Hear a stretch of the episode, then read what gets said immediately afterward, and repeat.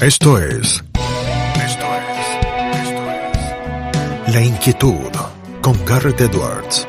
El lugar donde hay más preguntas que certezas.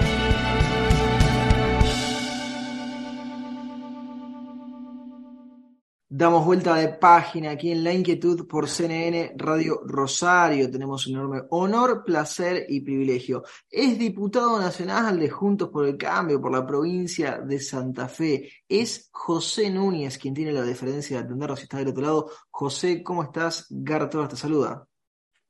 Hola Garrett, este, muy bien por en lo personal, muy mal por todo lo que nos está pasando acá en la ciudad de Rosario.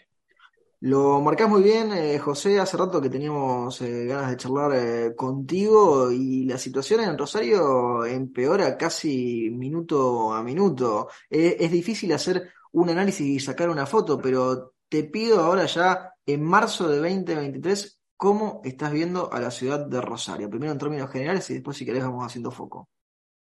Bueno, eh, creo que lo he hablado en algunas oportunidades contigo. Yo veo que Rosario entró en una situación de muy difícil retorno. Eh, las bandas este, criminales eh, se manejan con una, impunidad que asusta. Todos los días nos vamos enterando de, cosas que ni siquiera salen en televisión, pero que son habituales, con apretada, extorsiones, asesinatos, tiroteos, la verdad que vemos un Estado totalmente ausente, este, y en todos los niveles lo digo, y lo digo con dolor, no lo digo con, este, con ánimo de sacar ningún provecho este, político, porque acá no gana nadie, acá perdemos todos.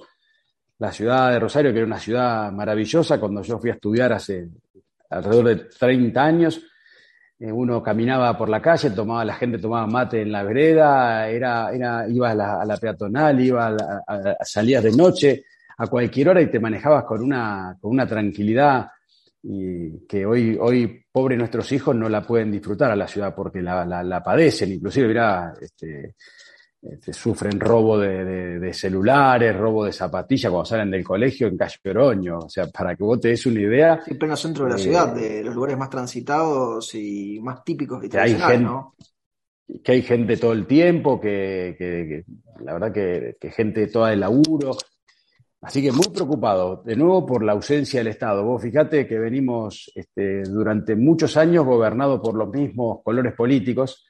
Eh, en el caso de la ciudad, de la vuelta a la democracia esta parte, después de seis años del Vasco Sandizaga, vino el, socialismo, después Frente Progresista, eh, después también gobernaron una parte de los últimos años la provincia y el delito fue creciendo, la marginalidad fue creciendo, las villas fueron creciendo, hoy hay más de 100 villas en la ciudad de Rosario, mucha gente viviendo en estado de hacinamiento y ha, hecho que la ciudad sea invivible y que hoy seamos este, noticia a nivel internacional. Eh, hoy todo el día este, vemos eh, en los medios cómo, cómo, tumban un búnker los vecinos porque el Estado que debería estar ahí cuidando a los vecinos no está.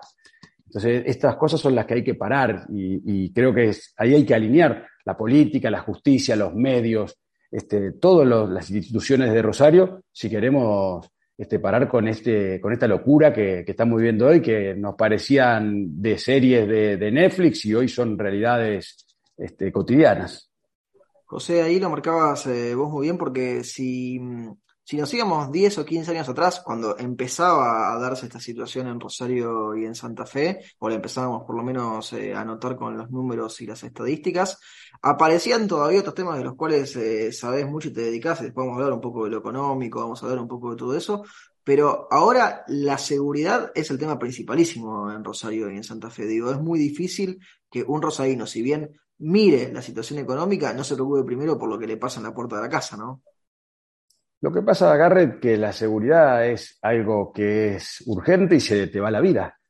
Imagínate, yo se lo decía el sábado a un grupo de amigos, a vos te matan un hijo y te matan, te destruyen, te matan el 100% de tu hijo. No, no, no, no, no es un porcentaje, no es, no es como la economía que la podemos este, discutir cuando quieras y que también trae aparejado parte de esto, ¿no? La economía genera pobreza y la pobreza genera marginalidad y estas bandas delictivas tienen una expertise muy grande en, en, en, en seducir a los jóvenes a que pasen a trabajar en una de estas bandas y que ganan más plata por día que lo que el padre a lo mejor gana en la quincena. Entonces, eh, entonces ahí pasa a ser el vivo el que delinque y el gil el que labura. Este, siglo XX Cabalache.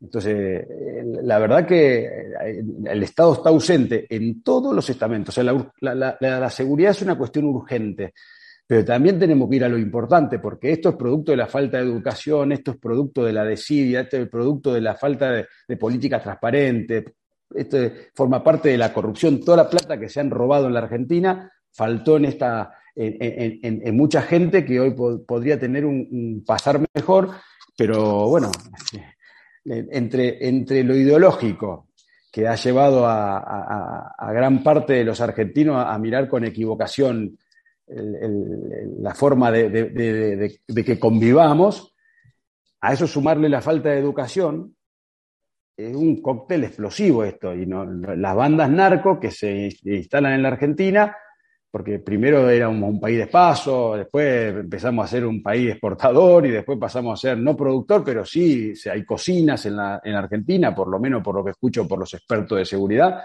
hicieron de que entre el Paco en la villa y que con eso este, a, muchos chicos lo, lo, lo, tienen este, adicto a esa porquería y hace de que, de que haya más, en un barrio humilde como el que vos, pudiste ver cuando tumbaron este búnker, hay más kioscos búnker de venta de drogas que negocios normales. Eso no puede ser. Y todos saben, los vecinos están enojados, todos saben, y pareciera que el Estado no, está, no sabe. No hay un combate claro contra el narcotráfico. Yo no digo que sea tarea fácil para nada, que más cuando lo tenés enquistado como hoy, pero si hay un, los tres niveles del Estado se ponen de acuerdo y ponen todos sus este, recursos y todos sus esfuerzos en combatirlo, yo creo que estarían un poco más preocupados y, le podríamos dar pelea. Pero si no, si tenemos un presidente de la nación este, que dice, che, tenemos que ayudar a Rosario porque Rosario también es Argentina, yo digo, este tipo es un inconsciente. Tenemos ya un presidente que, no está preocupado por nuestra situación. Si vos tenés un ministro de Seguridad de la Nación que dice las pavadas que dice Aníbal Fernández. Los narcos han ganado, dijo. ¿Cómo? Y, dice, pero esto es un problema de 20 años, Garrett dice. Y yo le recuerdo al ministro que, hace, que en los 20 últimos años, 16 lo viene gobernando el kirchnerismo. Hmm. O sea, ¿de qué me está hablando? Es su responsabilidad que no es la de responsabilidad en esos siempre, Siempre, siempre ha sido ministro de Seguridad, ha sido ministro del Interior, ha sido este, jefe de gabinete, ministro. O sea, es un impresentable. Y después tenemos un gobierno provincial que en cuatro años cambió cuatro veces el ministro hmm. de Seguridad. Entonces, ¿qué política pública va a llevar adelante? Es más, Casi más técnicos que Newells en ese periodo, con un Newells eh, para el que no siga la campaña que no le ha ido demasiado bien en esos años. No, es terrible. Uno a veces lo, quiere este, tomar a, risa porque, pero. Porque es la única manera de lidiar, ¿no? Con la situación. Es, muy triste lo que está pasando. Muy triste. Es muy, es muy triste lo que está pasando. De nuevo, eh, fallan los tres niveles del Estado. Yo, con todo el cariño que le puedo llegar a tener a algunos dirigentes, me duele, pero los, todos los dirigentes que hoy gobiernan la Argentina llegaron sin plan, se nota, no tienen un método, no tienen un, equipo y además no tienen decisión política. Porque ahora, por lo de Messi, empezaron a. Parece un hervidero, Rosario. Salen todos, vienen todos, vienen los porteños, vienen de, de otras provincias a solidarizarse con, la, con el intendente o con la ciudad. Eh, digo, esto lo vivimos todos los días nosotros. Hace años que lo ah, venimos Hay muchos que vienen por la, por la, foto, ¿no, José? De esos que vos mencionabas. Impresentable, muchos oportunistas acá. Este, y la verdad que nosotros no necesitamos oportunistas, necesitamos acciones concretas. Hoy me toca la difícil situación de ser oposición. Tenemos poca herramienta de la oposición, pero cuentan con nosotros porque si hay algo que podemos ayudar, vamos a estar ahí. Pero los que tienen la responsabilidad de conducir este proceso son los que gobiernan. Y nosotros estamos para acompañar. Siempre le digo esta frase que te la digo a vos ahora y se la digo a, dirigente de izquierda en la Argentina, algunos que ha fallecido. Le digo, cuando tu hija sale a la noche, ¿vos no querés que vuelva sana y salva? Sí, igual que yo, que yo no soy de, izquierda.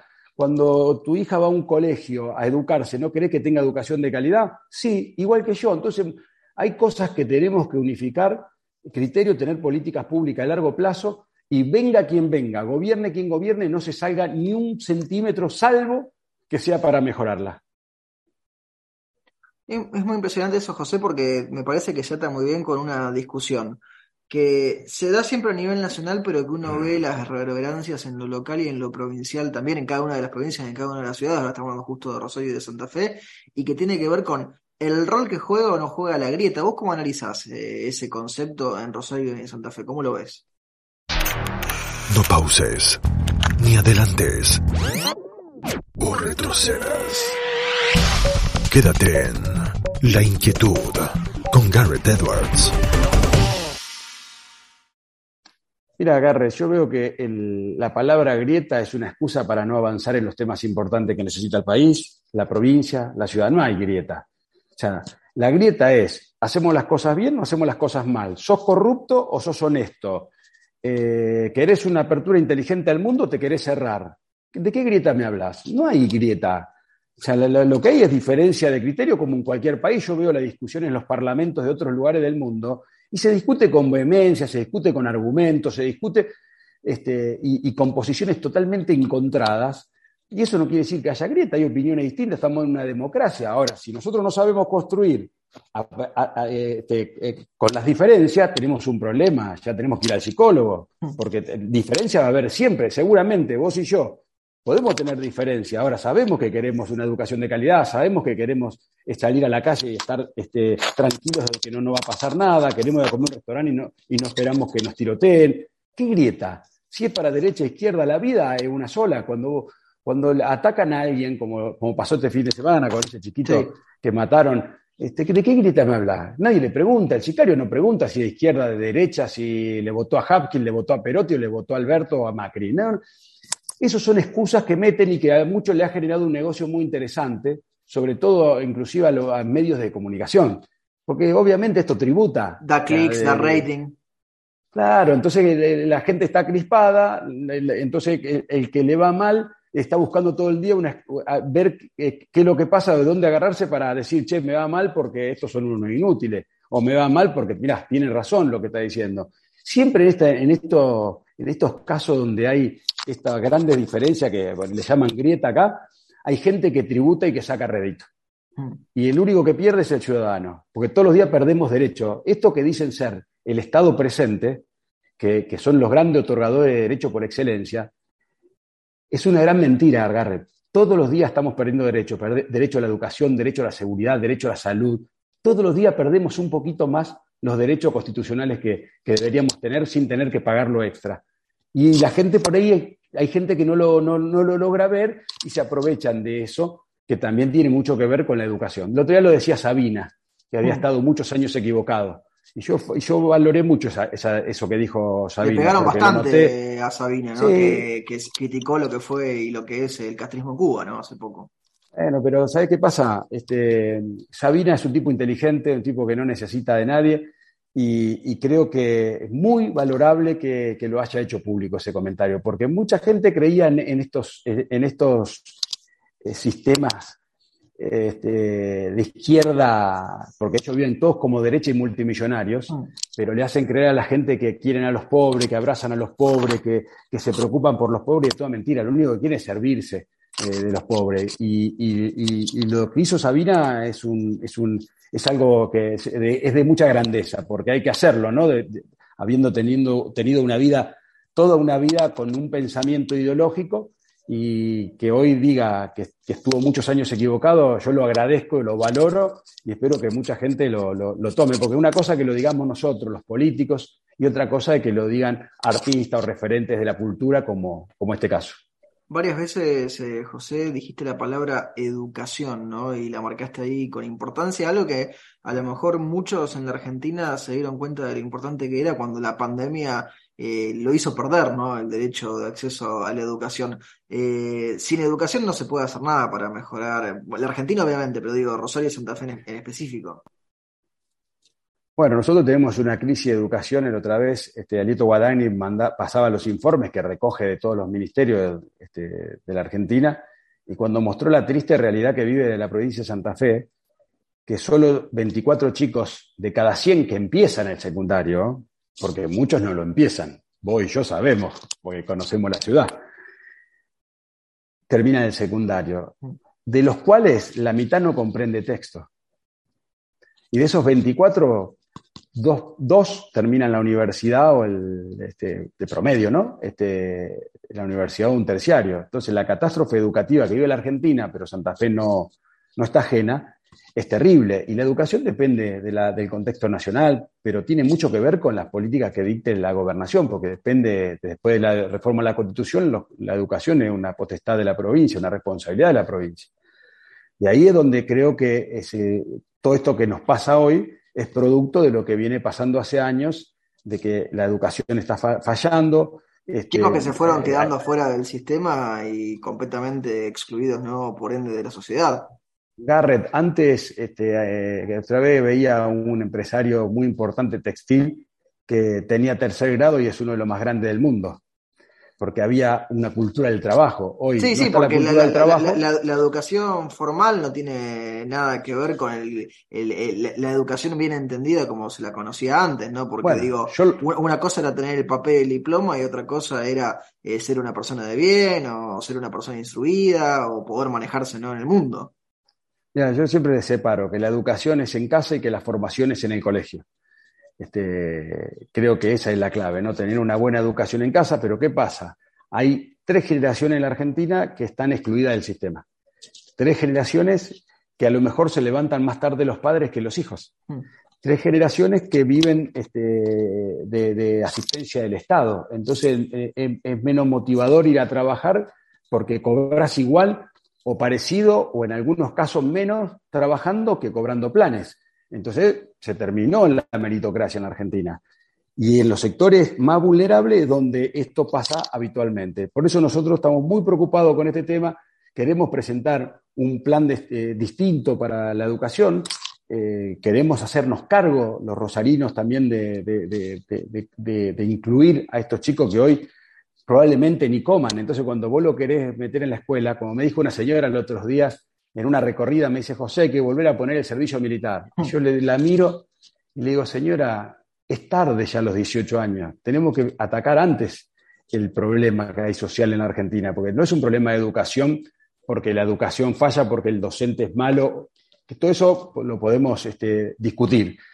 Falla porque el chico no, no, no va a la escuela, este, no tiene zapatillas, no, come, bien entonces, por ahí muchos van a la escuela para ver si pueden comer. Cuando vos vas, y yo te lo invito a todos los periodistas que me acompañen sin avisar a los colegios, cuando vos ves lo que le dan de comer en muchos colegios, este, vos no se lo daría ni a, ni a tu perro. Entonces, eh, porque yo lo quiero mucho a mi perro, ¿no? Pero te quiero decir, eh, lo digo con dolor. Entonces, hay que armar un plan donde los chicos estén bien alimentados, donde los chicos tengan la, la vestimenta, que los chicos tengan dos baños de agua caliente por día, que el chico tenga actividades curriculares y que tenga extracurriculares para potenciar habilidades personales, que, que los chicos puedan hacer deporte. Bueno, lo que se hizo en muchos países que tuvieron éxito con esas experiencias, eh, José, para alejar a los chicos de, la calle, de los lugares peligrosos, ¿no? Se hacía mucho con el deporte en los 80 y en los 90. Digo Estados Unidos por dar un ejemplo, pero digo otros países también.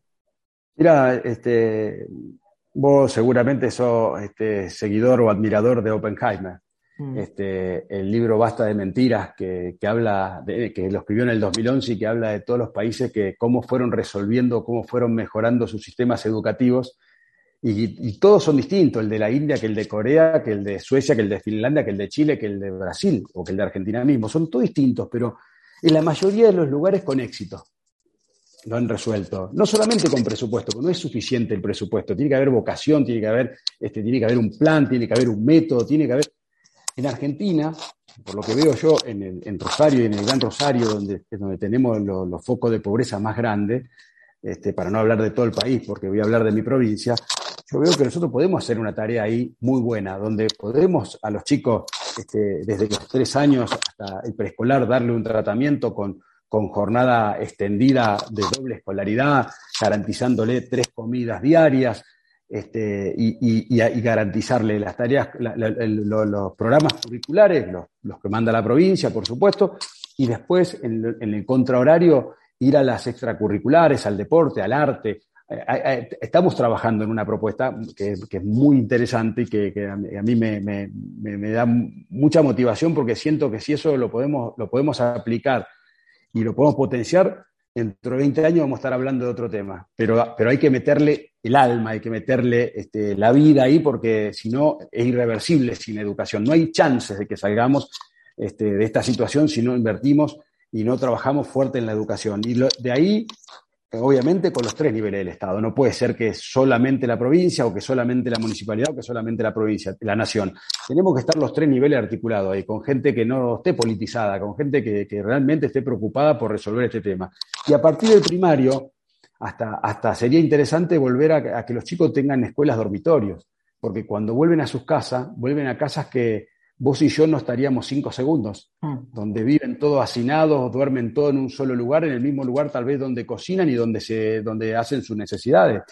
lo vi, esto, esto lo vi yo, no me lo está contando nadie, yo lo vi. Y, se lo pueden preguntar a Miguel del Cel, Miguel se ponía a llorar, me acuerdo cuando recorríamos estos lugares. Entonces, al chico darle una buena habitación, darle este, dos baños de agua caliente por día, las cuatro comidas diarias, este, una contención este, con, un gabinete psicopedagógico que sea de alto nivel. Yo creo que ahí es donde tenemos que trabajar. Eh, nosotros vamos a presentar propuestas. Yo estoy tratando de convencer a la gente Juntos por el Cambio, a los dirigentes, de, hacer algo distinto. Y si, y si, hacemos algo distinto, vamos a tener otro resultado. A lo mejor este, no sea eh, el, número uno, digamos, en, el, mejor programa del mundo, pero lo que tenemos hoy está claro que nos llevó a la situación que estamos y es muy difícil que nos ayude a salir de esta situación. José, antes de que vayamos a la última pregunta, te robo una reflexión de carácter nacional. Para lo que queda del año, si tuvieras que ponerle una palabra para lo que queda del año a nivel nacional en la Argentina. Hay que rezar mucho porque está todo, todo mal, desde lo económico, este, bueno, a nivel este, comercio, eh, todos los días tenés que estar pidiendo por favor que aprueben una CIRA para una fábrica que necesita un insumo porque si no tiene que suspender a los trabajadores. Y acá lo único que no podemos hacer, lo único que le pido a este gobierno es que no falten insumos para la producción. Porque ya no le puedo pedir otra cosa, porque eh, pedirle mucho. Eh, yo sé que no tienen dólares, y que este, Massa eh, pensaba que iba a ser más fácil, pero la situación es muy compleja. Pero que, no falte el laburo. y que después hagan todo lo que puedan con el tema de seguridad eh, y que se preocupen por, tratar de que el barco llegue a la orilla lo mejor posible, porque a nadie le conviene, viste esta frase de cuanto peor, mejor, no. Acá cuanto peor es peor. Nosotros necesitamos que este gobierno termine el mandato, que llegue lo mejor posible a la orilla y que el próximo presidente que, sea votado por la gente venga con una cabeza distinta, con un plan distinto y ojalá sea este, alguno de Juntos por el Cambio y que podamos llevar adelante todas las transformaciones que la Argentina necesita. Sin las transformaciones está comprobado que no puede gobernar ni el peronismo. La última pregunta, José, en parte probablemente la hayas respondido, pero se la hacemos absolutamente a todos nuestros entrevistados, eh, porque el programa se llama La Inquietud y el nombre es un juego de palabras. ¿Qué inquieta a José Núñez?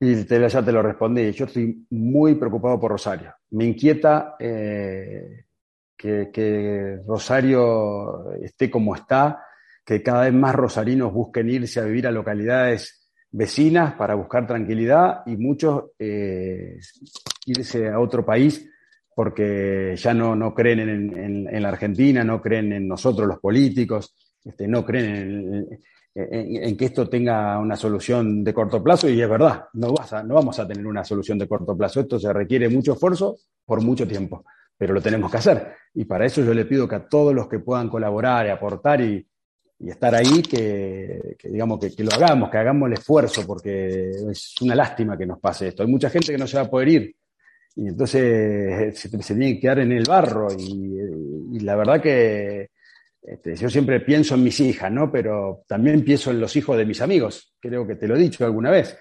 Yo no sé cómo lo miraría a los ojos a un amigo que le pase un caso de inseguridad porque yo soy parte del sistema, aunque no tenga la responsabilidad hoy de gobernar, soy parte de un sistema político y quiero colaborar desde, donde esté, con, lo que, con todo lo que esté a mi alcance, siempre y cuando también este, te lo pidan la colaboración, porque a veces pasan un montón de cosas y no te llaman ni siquiera para ver qué pensás, qué opinás, che, de que me podés dar una mano con algo. O sea, hay una soberbia en la clase política que no son capaces de resolver los problemas, pero también le cuesta pedir ayuda. Y acá nos tenemos que ayudar entre todos porque los problemas son de una profundidad nunca antes vista en la Argentina. José, te agradecemos muchísimo el tiempo que te has tomado para charlar con nosotros y con nuestra audiencia y te mandamos un fuerte abrazo. Otro para vos y siempre es un gusto, Garret. Lo teníamos a José Núñez aquí en La Inquietud por CNN Radio Rosario. Esto fue La Inquietud con Garrett Edwards. Síguenos en redes sociales y en www.edwards.com.ar.